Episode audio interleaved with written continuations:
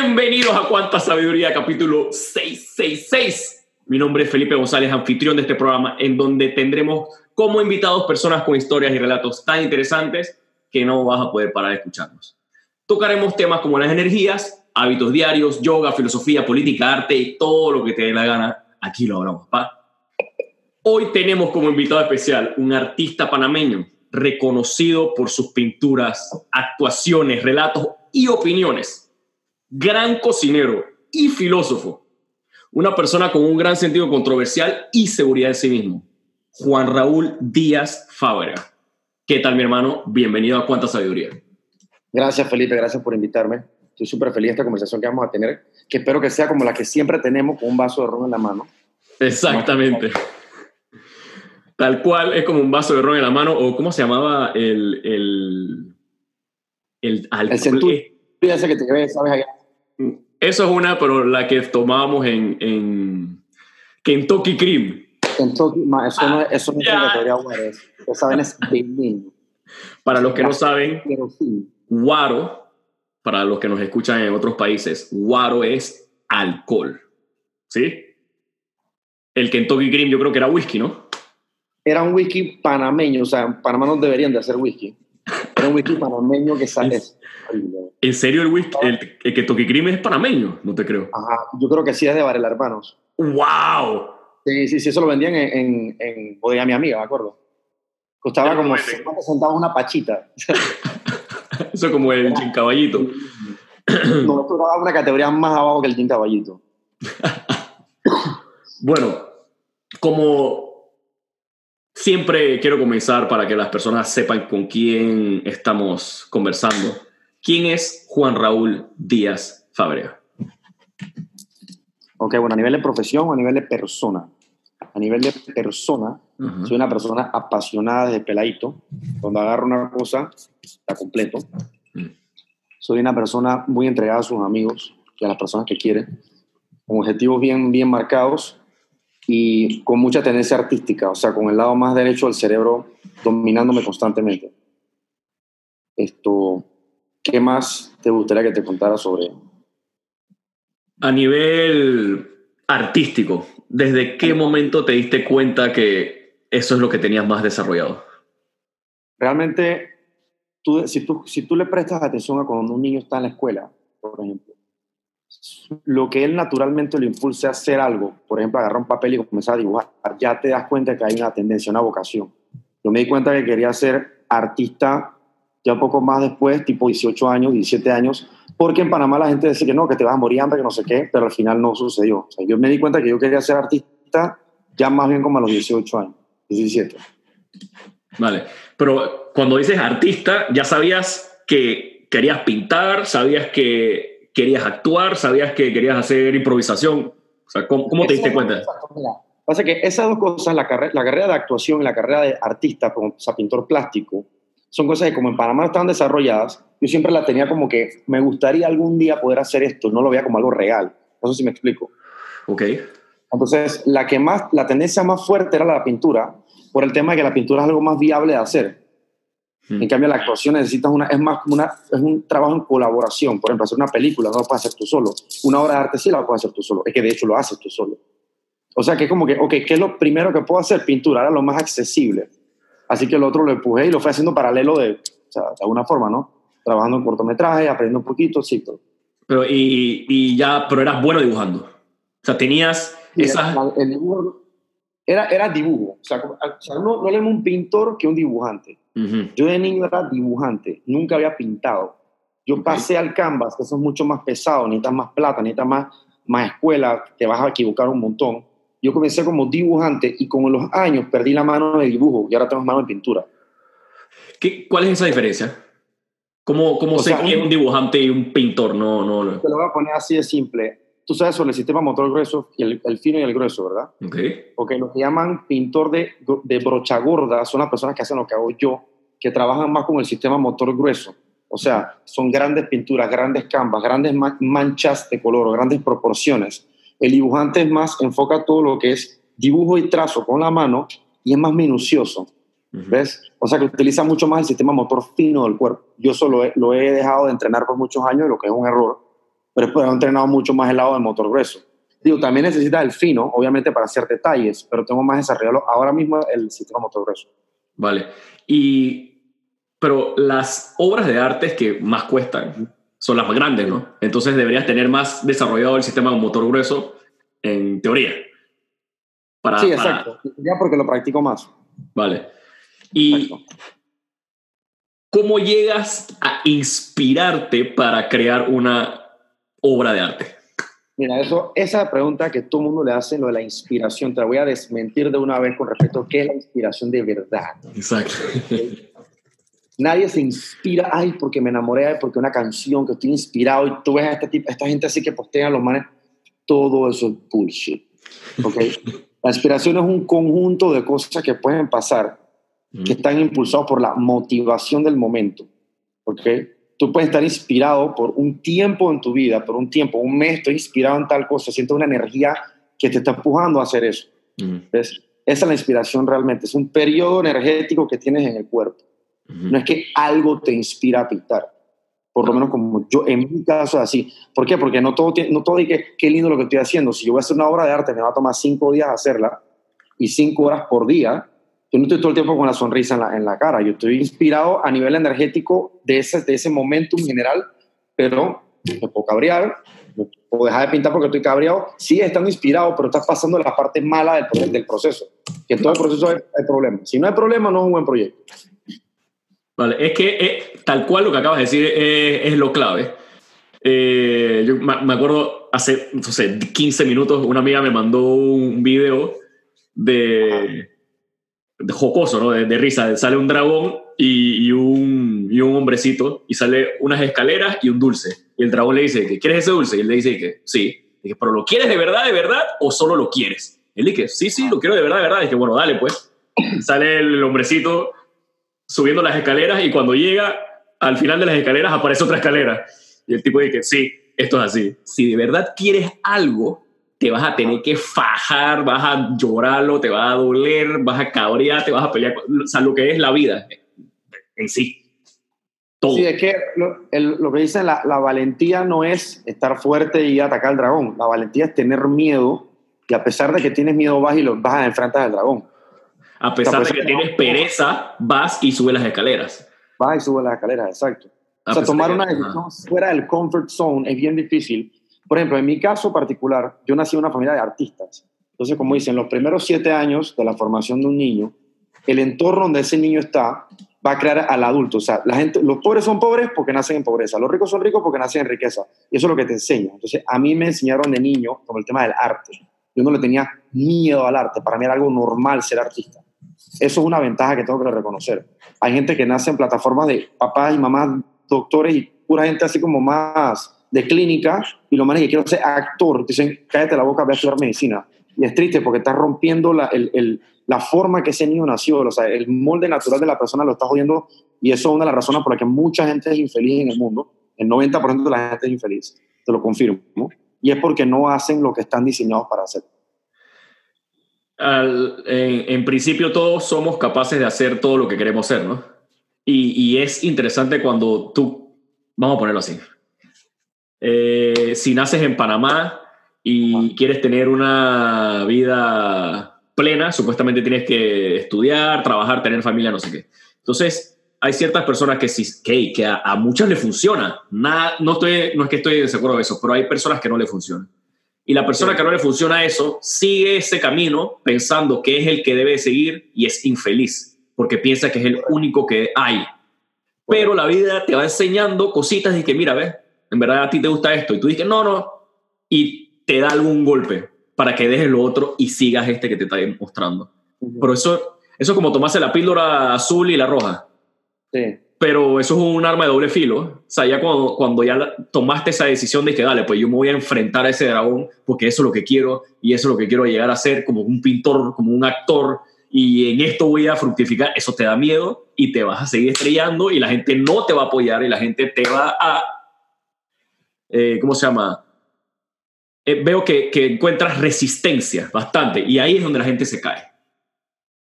Sí, o sea, es que cuando tú tienes, estás en ese límite de miedo, que tú sientes, no pánico, pero sientes que, ok, chuzo, sientes esa tembladera ahí como estás saliendo del comfort zone. El tiembla, tiembla. El tiembla, tiembla, exacto, en el minuto 89. Como estás ahí, si tú cruzas, esa es la diferencia, te lleva al mundial y quédate. Y Así de simple. ¿En qué momento tú sentiste ese, o sea, hiciste el cambio y que sabes qué? Voy a pasar de el comfort zone al tiembla, tiembla.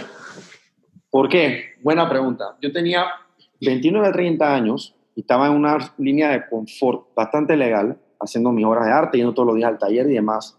Y yo estaba con mi amigo con Pink Martinelli, de apodo Lechita. Ok, yo, yo te imagino en la piscina del man. Yo dije que, bro, tú sabes que yo estoy cabreado. ¿Por qué? Chucha, hermano, porque todo mundo se está casando, no sé qué. Yo estoy en esa línea ahí de que puedo entrar una mujer y me caso, coño, o me fui a la verga, sorry por la palabra, o, ir por acá y hago otra locura. Y él me dice, ¿sabes qué? Lárgate para Europa, vete a estudiar lo que sea, pero vete a esos países helados. Le tomé la palabra y encontré que tú fuiste conmigo cuando entré a estudiar actuación y me largué a la República Checa. O sea, yo llegué a esa Y de vida. No me arrepiento, pero para nada, porque muchas personas agarran y en esa Y de vida se van por el lado facilito, contra una mujer, se casan, etcétera, y después de unos años comienza a carcomerle por dentro lo que no hicieron Mm. y hay consecuencias bien negativas, sobre, todo- sobre todo si tienes hijos después. Y aparte, aparte no solamente los hijos, si tú tienes eso guardado, eso se te hace, se te desarrolla un cáncer a ti, de que tú no estás haciendo las cosas que tienes que hacer, Mm. no estás haciendo para lo que, para lo que estás diseñado a hacer. Entonces no es fácil, o sea, yo estaba allá ando para allá cagado, tú sabes, tú estabas conmigo. Sí. Sí, y, y no lo demostré, pero entrar a esa, o no, o ver esa Y. También darse cuenta de la Y, porque también a veces que simplemente uno no se da cuenta que uno vive dormido. Por suerte, en mi caso particular, yo tengo algo bastante, yo soy bien espontáneo con las cosas. Tú me dices que, hey, tú, tú, tú, eres testigo de eso. Hey, vente para acá, pues dale, pues te llevo una botella de ron y me voy a tu casa a España. O sea, ese tipo de cosas yo las hago. A otra gente que le cuesta más. O sea, mi festival actuación, eso fue una locura, pero a mí no me costó tanto decidirlo. Simplemente lo empujé y lo logré, pues. Hay gente que sí lo analiza más. Claro, también te puedes meter en problemas por eso, por estar haciendo las cosas así, pero al final, hey, tú vives, hasta donde sabemos, se vive una vez con tu nombre y apellido, después eras otra persona. Pero tienes que tirarte a hacerlo, man. Si no, nadie lo va a hacer ahora. Cuando hablas de esto de cuando mueres es tu nombre y tu apellido, después eres otra cosa. ¿Qué es lo que qué, qué, qué es la espiritualidad para ti? Me encanta este, este tema porque lo tenía pensado, pero no sabía en qué, en dónde meterlo y ahora que tú lo mencionaste, vamos a meternos. Vamos a meternos en el tema de la espiritualidad. Ok. Eres un ser muy espiritual y, ya, y, lo, y lo he comprobado y, y- además hemos compartido muchas muchas historias y, y- e información muy, muy, muy casual.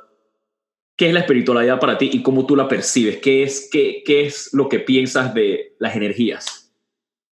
Mira, obviamente te voy a hacer con humildad. Hay cosas que yo no te puedo responder porque no, no, no sabemos todo. No te quiero tampoco inventar.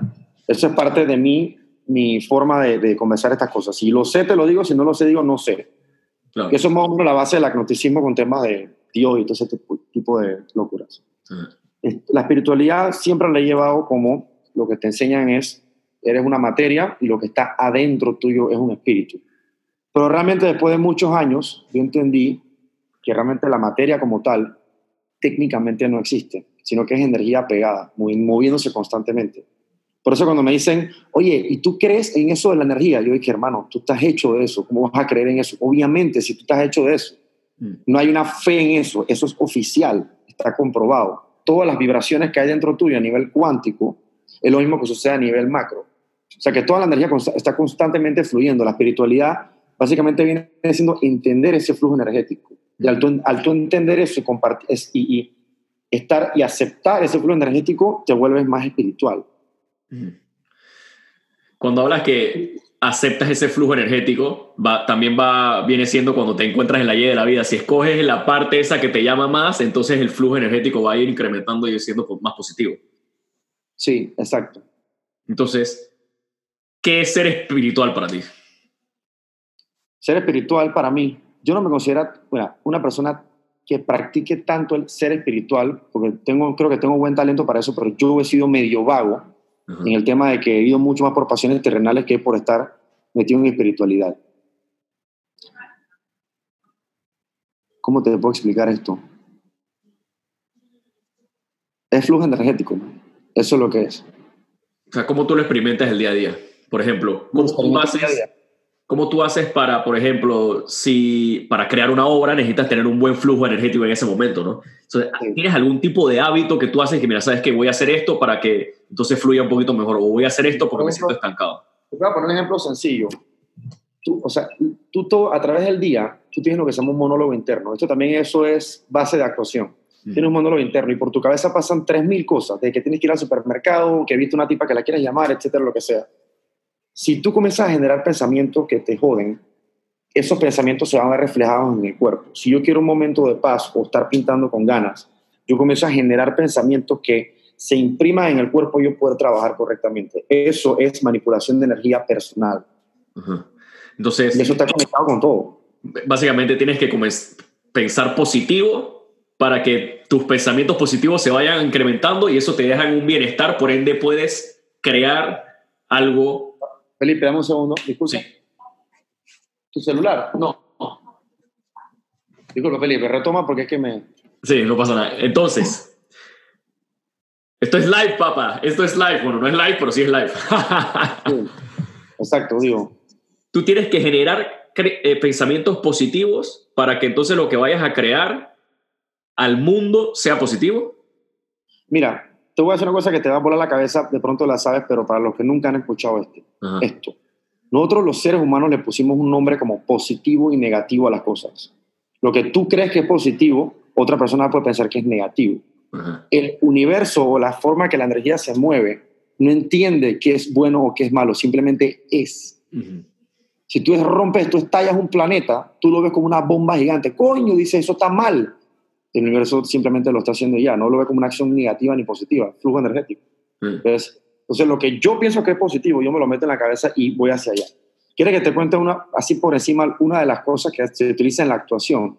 La diferencia entre un actor que está acting y uno que está living it de verdad mm. es que en su cabeza comienza a decirle, ok, ¿y esta historia quién es? Bueno, ella es tu esposa, ajá, ¿y qué pasa? Tiene cáncer y se va a morir, ok. ¿A dónde la conocí? La conociste leyendo un libro en un lugar, comienza a hacer la historia y hay un momento que tu cerebro se cree eso y cuando tú la miras, tú estás viendo a tu esposa y esos ojos son honestos. ¿Ves? Mm. Eso se llama monólogo interno. Si tú comienzas a actuar que la quieres, nunca vas a poder lograrlo. Pero cuando tú realmente tu cabeza se lo cree, por eso los mentirosos son los, los mejores, son los que se creen su propia mentira. Eso viene de aquí y el cuerpo lo imprime. Eso aplica para todo. Objetivo, vas a un lugar, quieres que la tipa te dé el préstamo, ve con ese objetivo, tíraselo, tíraselo, tíraselo hasta que te lo dé. Un ejemplo, a veces pasa que no. Mm. Pero tienes que tener tu objetivo bien claro. Y en tu cabeza tienes que creerte lo que está pasando. La otra persona ve las microexpresiones de fallos que tú tienes cuando no te crees algo. Eso se imprime en miles de tembladeras en la cara, en, en tixitos que uno tira y dice, mm, esta persona se ve como nerviosa. Es eso. Sí. Estás expresando algo que tu cabeza no está, no está. En cambio, que mira, ese tipo o esa tipa se ve como segura de sí mismo seguro de sí mismo, es porque en su cabeza está seguro de sí mismo, no está aparentándolo. Claro. Pero es que llegar a esa seguridad es que es el, es el yo creo que el, gran eh, test, el gran examen que tienen todas las personas. Si tú ves, la estabilidad mental es una cosa medio complicada de llegar. Bueno, yo creo que todos estamos en esa lucha día a día. Eh, o sea, se practica el yoga, se practica la meditación, se practica el reiki, se practica todo esto, y sí, me ayuda, pero la estabilidad mental es algo diario. ¿Por qué? Porque solo existe el aquí y el ahora. No existe el futuro, no existe el pasado. No existe, no, exacto, existe el ya, que ya hace dos segundos fue el pasado. Mm. lo que te decir, es algo bien importante. Y el punto es que, como todo es aquí y ahora, todo lo puedes cambiar solo aquí y ahora. O sea, no, no, no, lo, que pasa es que, bueno, y, como, y como le digo a todo el mundo, nosotros sí somos viajeros en el tiempo. Viajamos en el tiempo en la cabeza.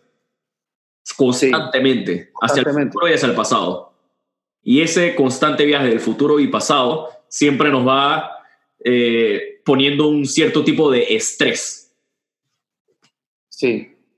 Mira, por ejemplo, te voy a explicar una cosa que de pronto tú lo sabes porque yo sé que tú estás, estás investigando mucho, eso me encanta. Esto, en todas las personas existe como una especie de chip de, supervivencia, ¿ok? Exacto. Ese un programa. Es un programa, es un programa. Es lo que siempre te va a jalar hacia tu zona de confort, que es la que está prácticamente todo el mundo. A veces yo también estoy, porque estás diseñado para eso. Mm. El miedo es realmente cuando tú estás saliendo de esa zona de confort, el cuerpo te tira un corrientazo de miedo, Ajá. que es porque está tratando de preservarte. ¿Ves? Tiene cierta lógica, porque si tienes una vida normal, común y corriente, vas a tu casa, etcétera, nunca va a haber miedo de nada porque estás safe. Pero tienes que ahí utilizar después tu cerebro, esto miedo me lo está tirando el cuerpo porque me estoy haciendo la zona de confort. Tengo que ignorar ese miedo. Entonces tú te haces consciente del miedo. Ajá.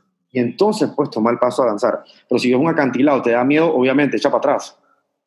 Tienes que entender cuándo es ese sistema de supervivencia boicoteándote a ti lo que quieres hacer o simplemente porque verdad te está cuidando. Es complicado. Sí, es bastante complicado. Sí. ¿Cómo, cómo, cómo haces para, para darte cuenta de eso? Me imagino lo que pasa después. Mm. Si yo salto, me muero cuando me caigo, sí, ok, no, espérate, pero si me voy de viaje, obtengo algo, sí, cha, pero me da miedo porque no me gusta volar, porque tengo que gastar plata, no sé qué. Pero si voy a, voy a hacer algo bueno, sí, entonces vamos a hacerlo con el miedo. Me Interesante. imagino lo que va a pasar. Sí, Y, que, y eso, eso es la, la, la capacidad que tiene el ser humano, que es diferente a lo, a lo de los, lo de los animales. Nosotros tenemos como la capacidad de, de generar todas estas posibilidades y escoger la mejor respuesta, por así decirlo. exactamente, El exacto. animal no, el animal vive, come, dice, "Ey, ve un pan, el, el- mira los perros. El perro tú le tiras el pan, se lo come. Le tiras un animal muerto, se lo come. Le tiras una mierda, ah, se lo come. Nosotros dije, espérate, si yo me como esto, entonces salen todos estos escenarios. Y, ta, ta, ta. Y no, no me lo va a comer porque si no me va a dar una vaina en el estómago. Es que hay un billón de posibilidades Todas las posibilidades existen al mismo tiempo. Flipas. al mismo tiempo, al mismo, mismo, mismo, mismo tiempo.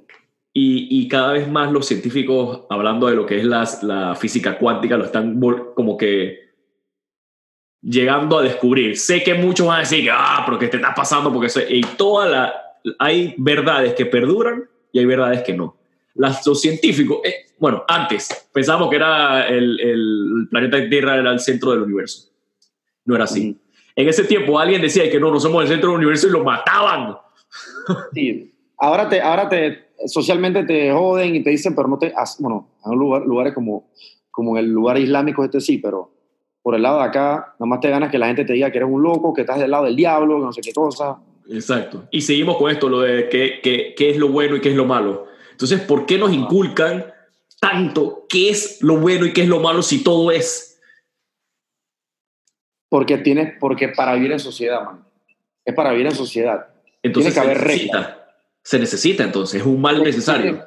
Se necesita, es un mal necesario, pero tú tienes que ver hasta dónde te están manipulando con esa regla. Claro. ¿Ves? La religión es una manipulación. Muchas personas tienen una religión. ¡Chan, chan, chan! Vamos a hablar de religión.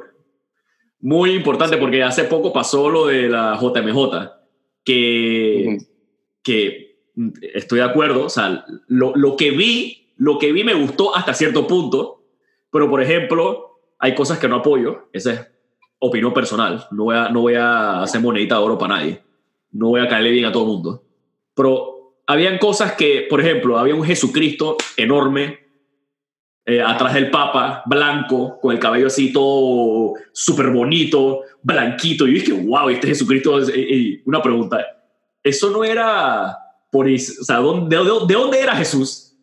O ¿de qué color debía haber sido Jesús? ¿Por qué, por, por- por qué siguen con la mentira? Es eso es lo que a mí me molesta, la mentira. Ya, papá, estamos muy grandes para esto. Sí, lo que pasa es que probablemente lo que escuchen es- esta conversación me van a tirar puya, me van a mandar una carta con Antrax a mi casa y demás. Porque cuando Exacto, cuando tú le dices a las personas, les toca su fe, o su pilar de creencia, las personas tiemblan. Pero ese tiembla, tiembla es porque hay inseguridad. Cuando Claro, una persona está segura con, con respecto a algo, te lo dice en la cara. Entonces tiende a sonar altanero, porque no es altanero, es que te estoy diciendo un fact comprobado. Pero cuando te dicen, no, ¿qué? ¿cómo tú no puedes creer en eso? O sea, se empiezan a alterar. Donde hay una alteración es porque hay una duda detrás de eso. Mm, Y no saben lo que están, lo que están creyendo. Lo que te comentaba sobre la religión, sobre el tipo de manipulación, es que las personas creen por creer, le inculcan de niño eso, solo le, le inculcan eso al hijo y al hijo y al hijo, así se van todas las generaciones, y una mentira contada mil veces se hace una verdad, ¿verdad? Cuando una persona se la cuestiona o dice, quiero investigar sobre esto. Dice que, no, no, no, no, no, Dice que el que investiga cree en mí, porque el que vive, me, cree en mí sin ver estará. Espérate, eso es una forma de manipularte. Tú tienes que utilizar tu intelecto e investigar. Investigar lo que escribieron por acá, lo que escribieron por acá, de descartar, analizar, hacer tu matemática y sacar una conclusión, porque si no, siempre vas a ir manipulado. Mm. Entonces, te dicen que, por ejemplo, que en la religión te enseñan valores. No te enseñan valores, te enseñan miedo. Si tú lees lo que te están diciendo, yo te amo y toda la cuestión, ven, vente de mi lado y todo, pero si no, te vas a poder ir en el infierno por todo el resto de la eternidad. El amor no, no pone reglas de dolor o de miedo. Es que es un tipo también de, de, de, como te digo, eso es como un mal necesario porque si, si, si nadie creyera en la religión que hay, un, que hay un ser que te va a castigar después, todo el mundo va a decir que así, Game of Thrones. En una sociedad, ¿cuáles son los países más avanzados del mundo? Los de más grado de ateísmo. En una sociedad, enseñas a la gente de la religión, le está enseñando el mando por miedo, como te decía. Todas las religiones que tú, que tú estás viendo ahorita actualmente, la gente las practica. Todas tienen una base que viene de Babilonia. Todas se comenzaron a, cambiar los nombres. Hay no sé cuántos cristos que nacieron el 25 de diciembre y demás. Y las personas no investigan esto. El perfil de Jesús hace 2000 años atrás era el mismo perfil de Ishtar de hace 5000. Entonces, son historias muy bonitas, relatos muy llenos de amor y toda, la, toda lo que tú quieras, pero son mentiras. Todo es mentira. Entonces, cuando tú le dices a una persona eso, que dije, entonces, ¿en qué crees? Pero es que ahí está el problema. Entonces, ¿en qué crees? Si tú entendieras cómo funciona el universo realmente, esa vaina de que en qué crees lo vas a dejar de lado. Te vas a dar cuenta del flujo de todo y que realmente nada muere, que vas, pero es que eso no todo el mundo llega a eso. Yo llegué a eso en este lifetime, espero después seguir desarrollándolo, pero cuando ya entiendes que no tienes que prestarle o llevarle una ofrenda a un Dios para que te deje entrar en su, casa, eso fue un relato inventado por gente para explicarle en ese momento a la gente cómo funcionaba el flujo, energético, te vas a dar cuenta de que todo va a cambiar. La forma, la perspectiva en que ves todo cambia. Sí, es que lo que tú estás hablando es un tipo de despertar. Eso, el despertarte, el, el despertarte puede pasar naturalmente o te puede pasar por los golpes. Personalmente he tenido despertar por golpes, ahora los agradezco, se sufre y se siguen viviendo, pero los agradezco te quiero decir una cosa que te, que te puede poner a pensar para después y a los que lo están escuchando. Voy a hacerlo así lento, mira. La persona religiosa, con todo el respeto, es más egocéntrica que cualquier otra persona. Y te voy a decir por qué. La egocentría viene del yo, yo, yo.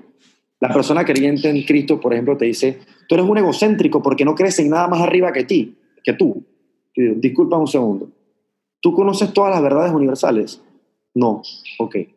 Entonces, como tú tienes huecos para llenar en este libro, donde está el libro de la verdad, como tú ves huecos, tú dices, ok, yo voy a tapar estos huecos con una fe que yo tengo, que es que viene Cristo, ta, ta, ta, y comienzas a rellenar, siendo tú el centro que decide qué verdad universal va ahí.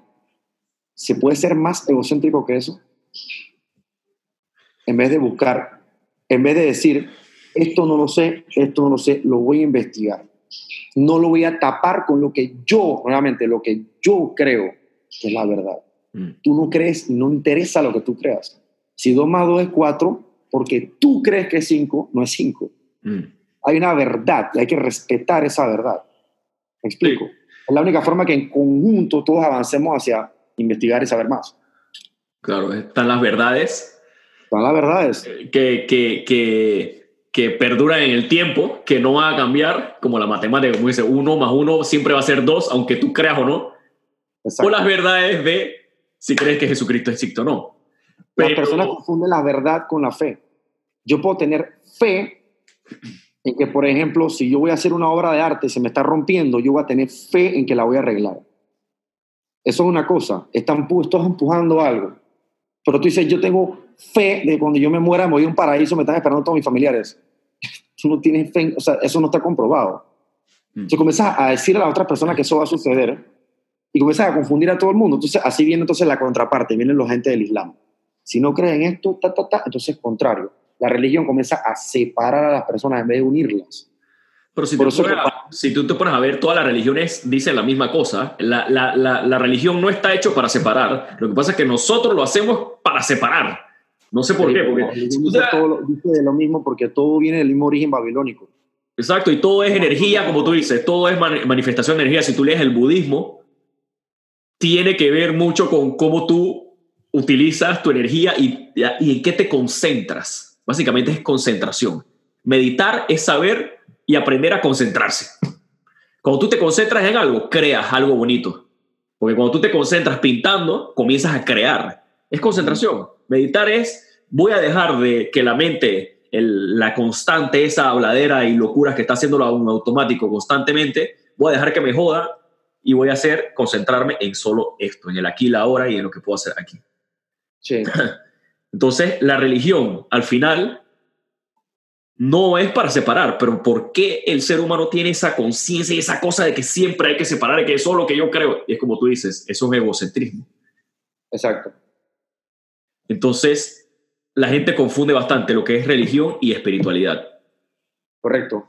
Sí, mira, mi papá me decía una vez, el religioso experimenta a Dios por un tercero, el espiritual experimenta a Dios por sí mismo. Dentro de uno.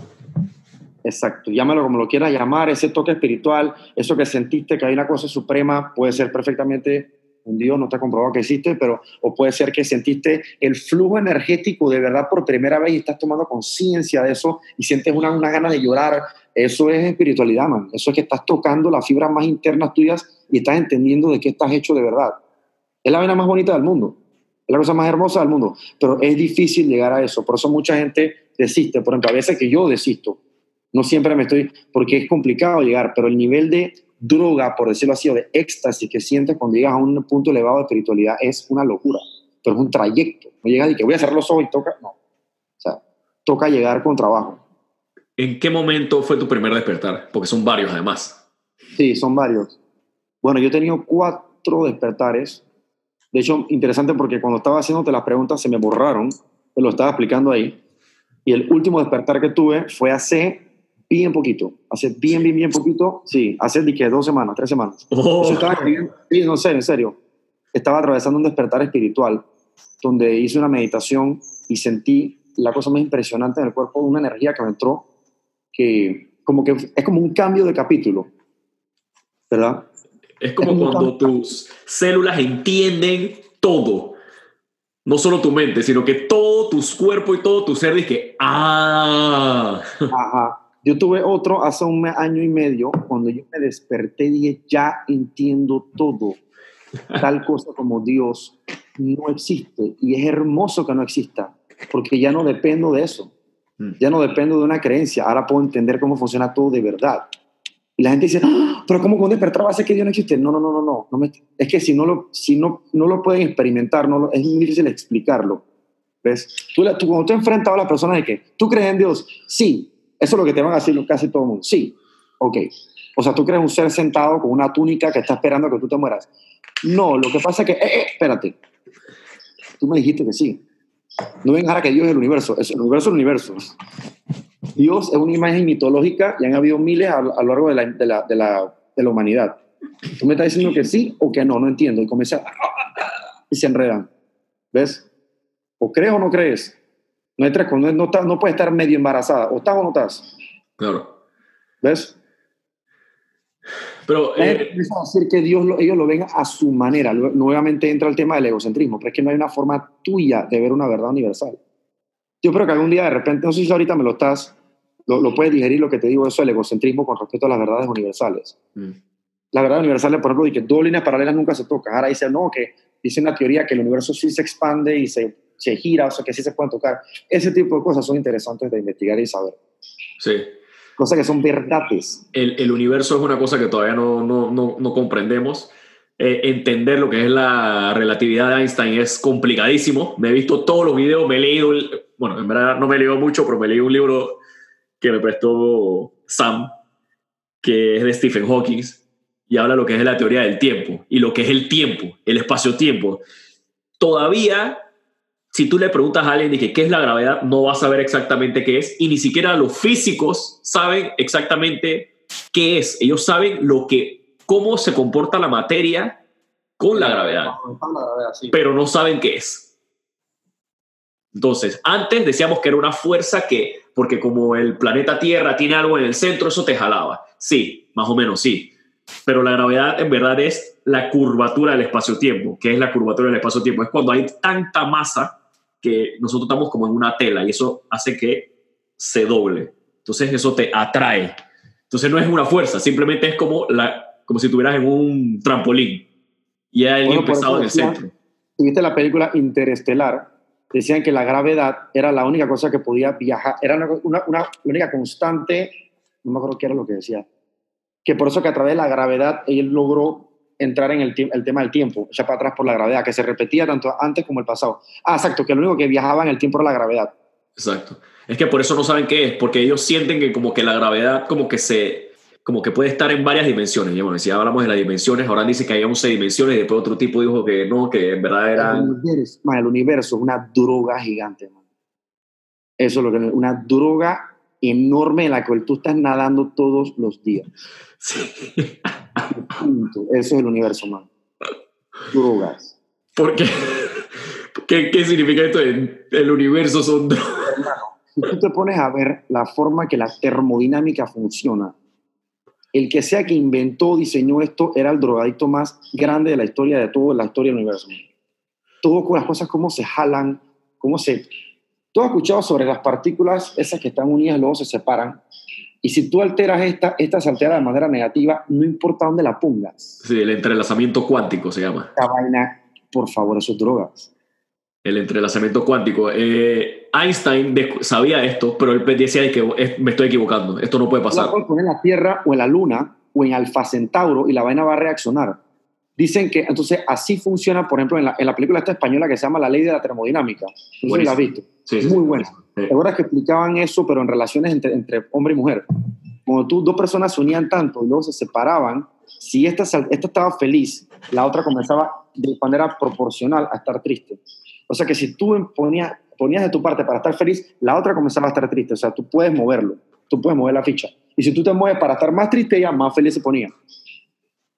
Eso aplica, es lo mismo. Porque eso a nivel ¿Ah? que, que, que, tenemos nuestra masa. Entonces, dependiendo de la masa de esa persona, nosotros nos vamos a traer ella o ella a traer a nosotros. Yo sé que la masa no es que sea de que más y sale una gorda, de que es la masa que jala y sale una tipa toda bonita.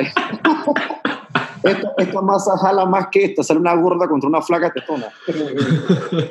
porque es la energía, es la energía, la, la, la, vibración que tienes. Si es positiva, atraes mejores cosas. Si es negativa, atraes malas cosas. Por eso es que al final dicen y que, no, lo que pasa es que, por ejemplo, con las relaciones, no, que todas mis novias me tratan mal, no sé qué, es que tienes un patrón, tú estás buscando ese patrón, ese tipo de personas que te van a supuestamente hacer daño. Pero en cambio, si tú decides no, ya no te va a pasar más. Claro. O sea, cuando tú ves que personas y que es que todo lo que se me pega son vainas malas, es porque tú tienes algo malo. O sea, tú estás jalando, jalando eso. No sé cómo dicen en España, si es jalar o alar. estás, atrayendo eso, esa es exactamente tu contraparte. Pero tú ves que los maleantes andan con la maleanta, los yeyes andan con los yeyes. O sea, es así, man. Entonces, yeye sería pijo, y maleante. mexicano sería fresa. Exacto. Y maleante, malandro, le digo, entiendo. Malandro. Malandro. Maleante bueno, en castellano. Sí, pero hay que, hay, hay, que, hay, que, hay que tener de todo aquí, hay que aplicarlo. Y, ¿Meditas diariamente? Bueno, tengo un par de días de no hacerlo, pero hace un par de días atrás que lo estaba haciendo todos los días, me sentía, pero o sea, un enviado de Hércules es que eso te hace sentir muy en paz, comienzas a conectarte más con las otras personas. Mira, una persona le decía, ah, yo quiero hacer meditación para desconectarme. Y le explicaba, tú sabes que la meditación es para conectarse, no para desconectarse.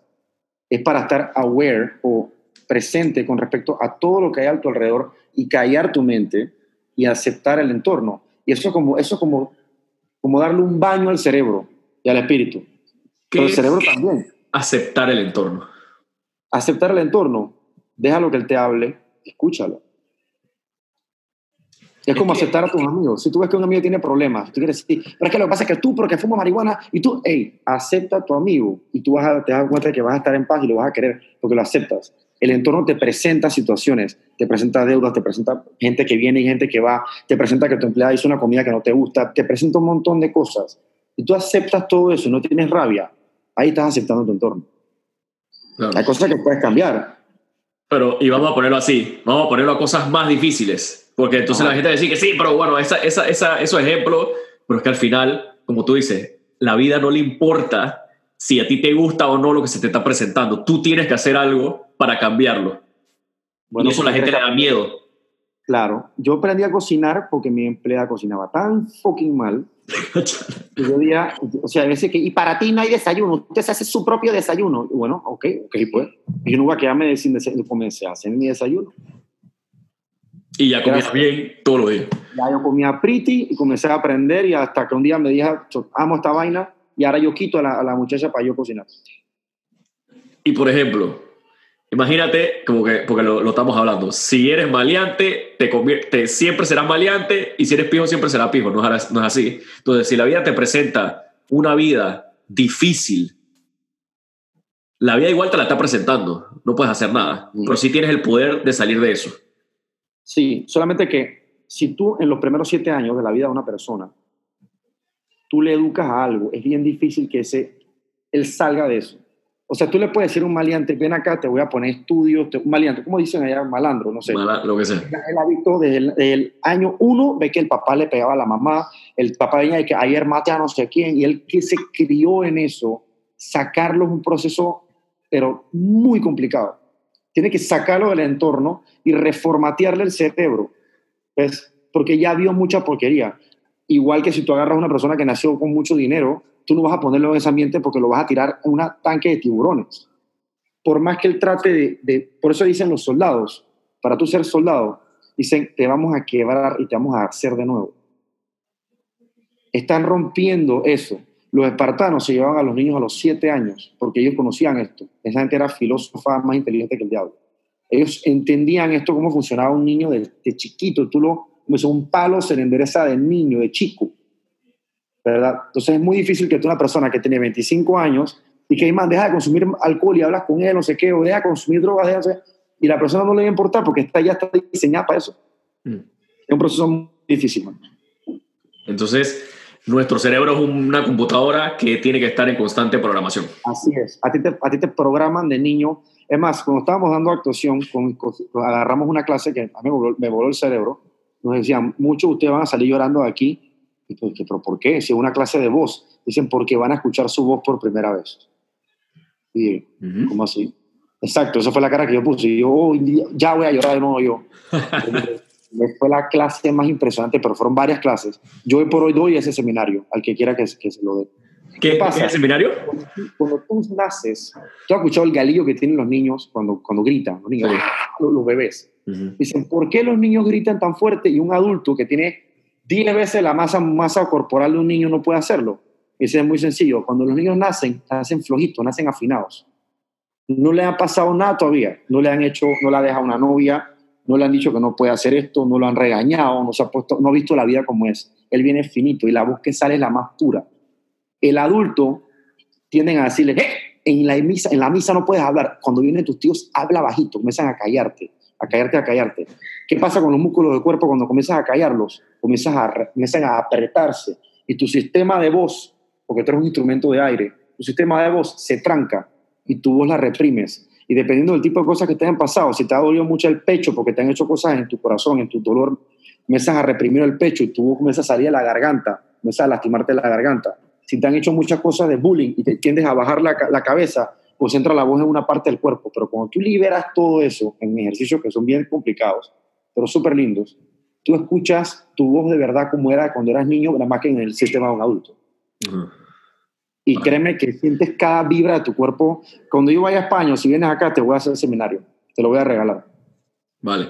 Y es una locura. Este seminario de qué, qué, qué, cómo se te ocurrió y qué es exactamente lo que enseñas es una, es una recopilación, esto se lo hace mucho a los actores y a los cantantes.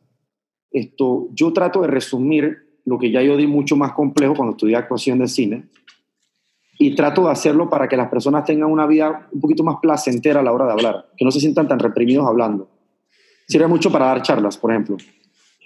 Vale. O sea que nosotros podemos tener una voz mucho más eh, impactante Si no tuviéramos todas esas eh, represiones.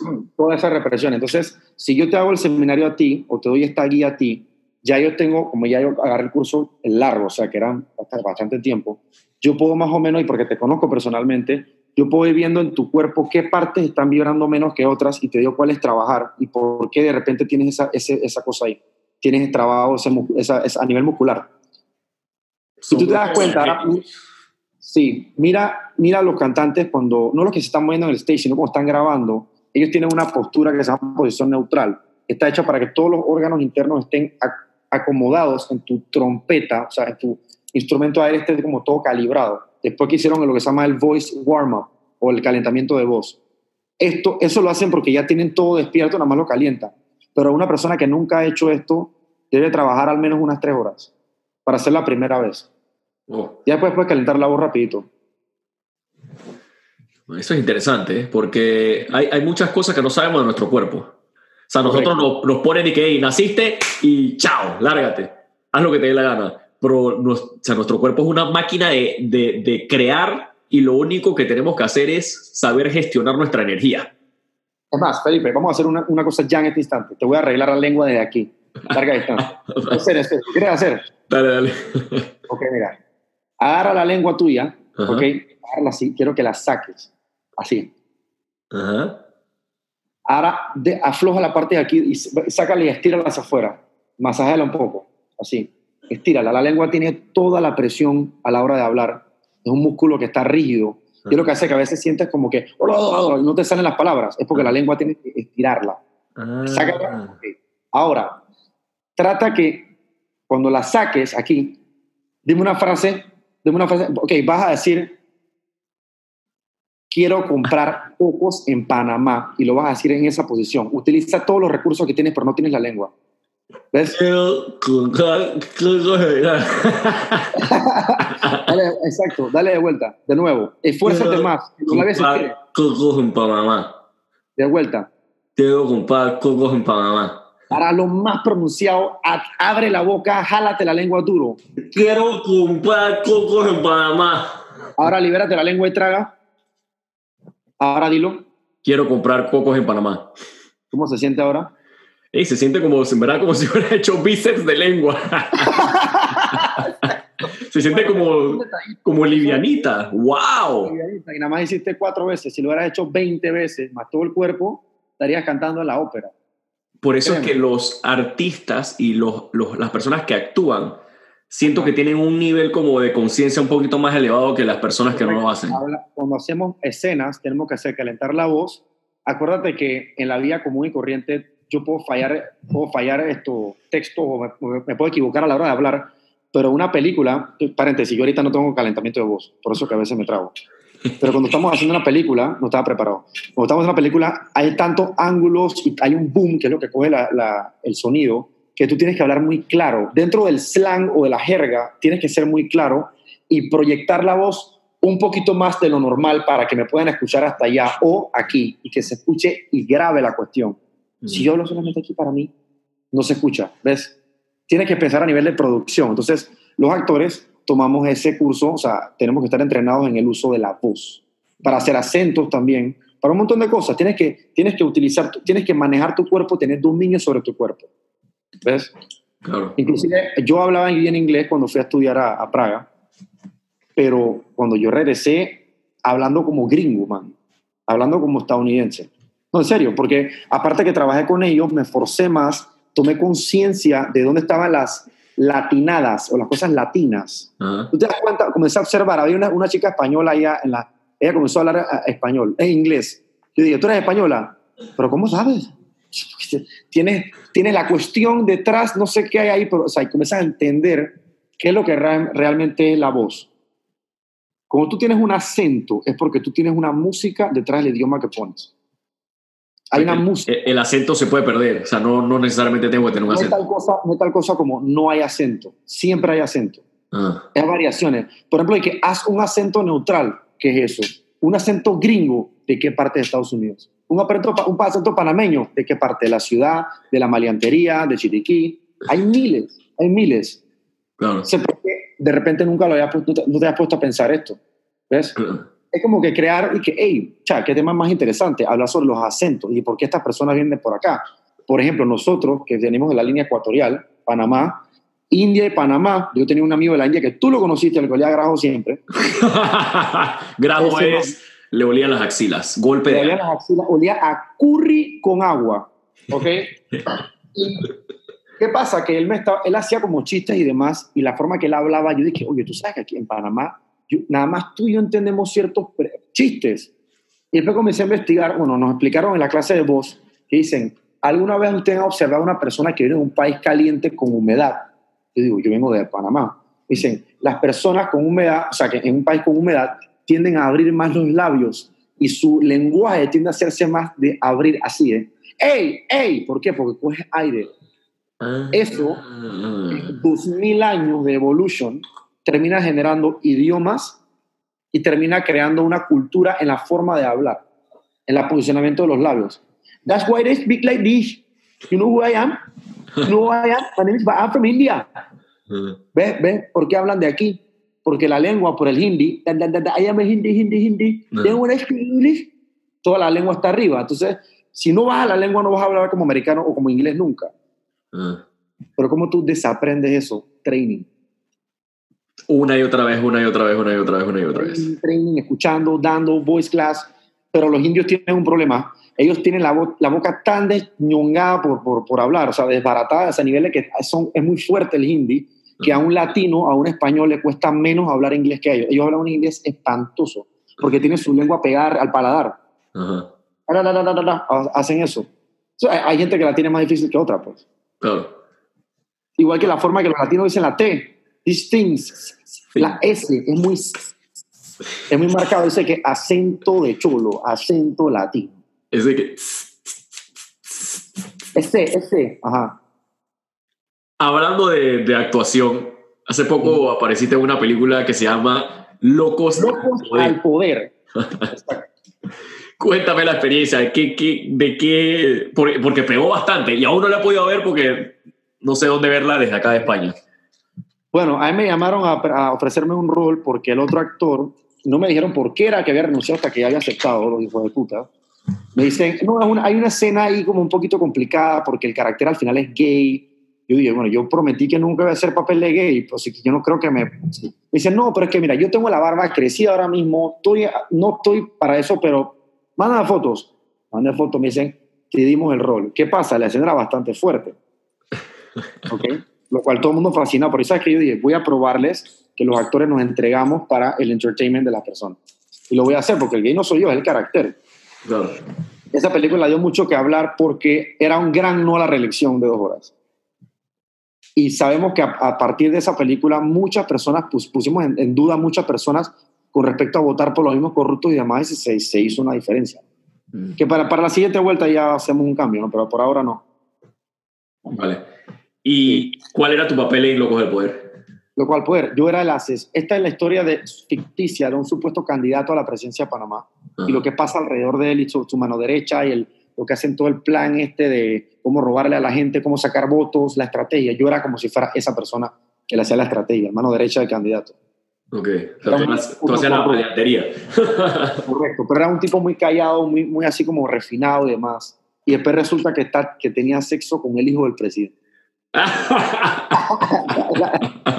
Porque eso es porque el- ese carácter fue creado en, en una mezcla, un batido entre Varela y Martinelli. Y un hijo de Martinelli es gay. Y después dije, ah, sí, y se come el asesor. Era para joder, para joder. Me encantó, man. ¿Sabes? Fue una, fue, fue una experiencia divertida. Sí, sí, sí, sí.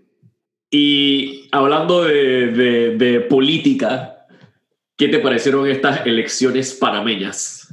Asqueroso, no, tira, no. Me pareció que yo veo cuando toda la tecnología de la- las barritas creciendo así, y quién va subiendo, y la tecnología de repente tú ves a unas tipas quemando las papeletas en una cubeta y que eso te recuerda que viene del tercer mundo, hermano. Quemando las papeletas, era como unas cinco, unos, palos de trapeador así, la neta. Una cubeta de esas cinco balones de glee, man, que dark. Entonces, Mira la transparencia. es- esto- esto pasa en todos lados. Solamente que como nosotros somos pequeñitos en Panamá, se ve más o tiene como más impacto en, las personas que están ahí. Pero aquí en España pasan locuras, brother, que desde todo, a todo momento también. Donde hay gente hay locura. Eso Exacto, donde hay gente hay locura. Pero siento que sí, el, bueno, el panameño, no sé si vota de verdad porque piensa que la persona esa va a hacer un cambio o lo que sea. Siempre he dicho que el cambio lo tenemos que hacer nosotros mismos. O sea, si nosotros nos seguimos quejando de todos los problemas y no hacemos nada, el, el, gobernante no va a arreglar todos los problemas. Es imposible, no se puede. El panameño vota para, como, como yo lo veo, el, una, un gran porcentaje del panameño vota por birria. Vota porque hay que ir a votar por birria, man. ¿Qué es? Se pone el birria, birria, bueno, birria, disculpa la palabra así, panameña, pero como quien va y hacen, ¿cómo dicen ustedes en, España? Como quien va a jugar fútbol el fin de semana, pues. Sí, sí, o sea, lo hacen porque está de moda y porque le regalaron el t-shirt y porque hay que, hay que agarrar un bando, o sea, es el tercer mundo personificado. No lo hacen porque va a haber un cambio, bueno, algunos sí. en, el interior más que todo lo hacen es porque toda la vida se le ha enseñado que tú tienes que votar por un partido político, pues. Y te dan tu camisa y vienen las elecciones y salimos con la banderita. Es como una feria, más. Claro. Eh, yo la política ahora, verdad, no, no la estoy siguiendo mucho porque siento que no tengo la energía para meterle mente. En su momento sí fue, fui, entre comillas, político, pero creo que en ese tiempo tampoco es que lo estaba, no estaba tan consciente como para, para de, verdad, de verdad saber por qué lo estaba haciendo. No sé si me explico. Sí, sí. Eh, me acuerdo en su momento que caminé con Nito, que es ahora el mismo actual presidente de Panamá. Correcto. Que él se lanzó hace mucho, mucho tiempo eh, como candidato y perdió. Tengo, o sea, yo no pongo la mano en el fuego. Lo conocí personalmente a él, conozco a su familia, y conozco a su hijo y conozco a todo el mundo. Son buenas personas, trabajadores, todos, pero nadie es perfecto. Yo no le voy a decir a ese man ni que solucioname y sabiendo cómo funciona todo, si tú, si tú como panameño sabes cómo funcionan las cosas, no va a ser fácil.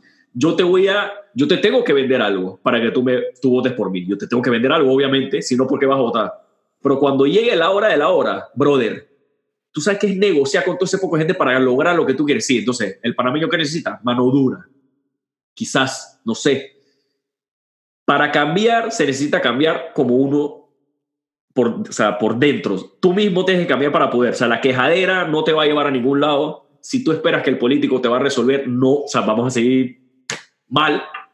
Sí. Entonces, no sé si ahora se votó tan, tan a conciencia. Eso sí vi que, que, el candidato independiente eh, ganó bastante votos. O sea, no había pasado nunca. Y creo que la, lo que hicieron fue por redes sociales que, que hicieron su campaña. Y eso me pareció brutal. Me pareció bien admirable. Pero la política es lo que es, como tú dices, tienes que aceptar la realidad.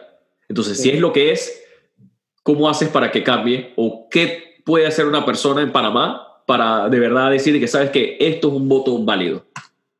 De verdad fue un voto a conciencia. Es difícil, pero yo creo en la educación siento que es para mí, porque muchas personas dicen, no, que es la, es la policía, no, que yo pienso que la educación es el futuro de todo. Donde hay ignorancia no hay avance, man. Mm. Si yo agarro a una persona, me siento a, a los pelados y les explica lo que pasa, la historia de Panamá. Por eso estamos haciendo cine referente a la historia de Panamá. Que la gente vea, o sea, visualmente, entiendan lo que pasó a través de arte. ¿Ves? Si tú educas a la gente, that's it. Entonces, no esperes que lo haga la escuela en, en el, donde sean álgebra y matemática. Álgebra y matemática no te va a enseñar valores humanos o si este presidente es bueno o no, si tiene valores, si es corrupto. No, eso, si tú sabes eso, tú tienes que conversar con los pelados y uno a uno, el trabajo así, de puerta en puerta, uno a uno, ir haciéndolos abrir la cabeza. Y es interesante también porque has participado en dos películas que, que tienen que ver con la historia de Panamá, que es Escribiendo el General y Prohibido Olvidar Correcto. Es, historia panameña. Las dos son historia panameña y escribiendo en general, ya yo estoy viendo, yo estaba viendo cómo está quedando, está, pero jonrón, no tienes idea la calidad de, producción que es. Se la ha hecho cualquier película, te lo digo en serio. Y está basada en hechos reales de una persona, actualmente tiene como ochenta y tantos de años. Y él fue un periodista que lo metieron preso en la isla de Cuiva en los años 70. Lo metieron preso porque sabía demasiada cosa. O sea, la historia, el personaje, yo soy el, ese, ese, periodista, que es el, el, carácter principal, el que jala la película, esto no tiene el nombre original de él para proteger su identidad. Esperemos que él esté vivo para cuando salga, porque parece que está enfermo, señor. Pero está basado en la historia de él y obviamente que adornado y demás. Y se aprovecha para contar sucesos históricos, como la gran charla de Omar Torrijos, mientras él estaba, tenemos imágenes reales de lo que pasó y de repente corta, él está ahí viendo la cuestión, o sea, yo en este caso, y viéndolo a él hablar por primera vez ahí en el, en el, para los que no saben, Omar Torrijos fue un general en los años 70 y 80 de Panamá, que fue bien polémico y de ahí partió el, bueno, base al tema del partido PRD, ¿no? Eh, que dicen que es el papá de Nito Cortizo, que es otra historia. Eso es el, picante, porque es igualito. o sea que si yo me parezco a otro más, entonces sí, ese es mi papá. Esta película es bien profunda, yo estoy haciendo un cambio físico, yo tuve la barba, ahora te mando más fotos, tuve la barba crecida. Este fue, esta ha sido mi tesis de todo lo que fue esa actuación. el carácter me consumió bastante después que terminamos de grabar todo lo que pasaba en la cárcel durante que los años 80. Cuando llegaba a la casa me ponía a llorar, el, el, el ambiente era muy fuerte. El man que tenía el, el, camarógrafo, o DP, como le dicen, director de fotografía, estuvo preso tres años y él estaba en shock de nuestro trabajo como actores y el ambiente. Parece que varias veces como que se mareaba, decía, esto que estamos haciendo aquí es muy real, o sea, se siente que estoy en la cárcel de nuevo. O sea que la, la, la realidad es máxima, el esfuerzo fue 120% de parte de la gente y te vas a sentir orgulloso, digo, no solamente de mí como tu amigo, sino de ver una producción panameña de ese nivel. ¿Y qué tuviste que hacer para prepararte para esa película? Porque sé que, que, tuviste que hacer grandes cambios de, de, de, como fuerte a flaco. Fuerte, exacto, me, tuve que ganar todo el peso que pudiera para verme grande. Yo entrevisté a un, a un reo y me, me, explicó cómo se veía. Un reo, un reo que créeme que te hubiera dado un miedo verlo porque es un tipo que ha decapitado gente y toda vaina. O sea, una vaina horrible. Otra del sí, Man Dark. Eh, me tocó subir de peso, me tocó ponerme la barba de cuatro meses, me tocó el pelo largo, con las canas espantosas, o sea, tenía que verme lo más asqueroso posible, que, que, que, o sea, que no, se notara que era un reo de, que no tenía cuidado ni nada. También tuve que buscar qué tipo de, qué tipo de dietas hacían ellos. Dieta alta en carbohidratos, bueno, a comer plátano, o sea, que se vea real, que las barras sean de trabajo y demás. Ahora estoy echando para atrás, ya ver que me corté el pelo y demás, ya más tipo cuando era periodista. Vale. O sea, que todavía no has terminado de grabar, o sea, ahora tienes que grabar esa parte de, de de, ¿cómo se llama? De más... La parte que ocurre en los 70. La historia va hacia adelante y hacia atrás. Va, va, como que viendo la vivencia de los 70 y la vivencia de los 80. Vale, perfecto. Pues, Juan Raúl, muchísimas gracias por acompañarme en Cuánta Sabiduría. Yo creo que podríamos hablar como por tres horas de tantos temas. Exacto. Y me voy para mi curso de cocina. No da, y sé que eres un gran cocinero y tienes un curso de cocina, así que Muchísimas gracias por formar parte de esto. Te agradezco por darme un poquito de tu tiempo y, como sabes, siempre bienvenido cuando queramos grabar. Gracias. Gracias por invitarme, Felipe. Un honor, man. Gracias. Perfecto, mi hermano. Muchas gracias y saludos.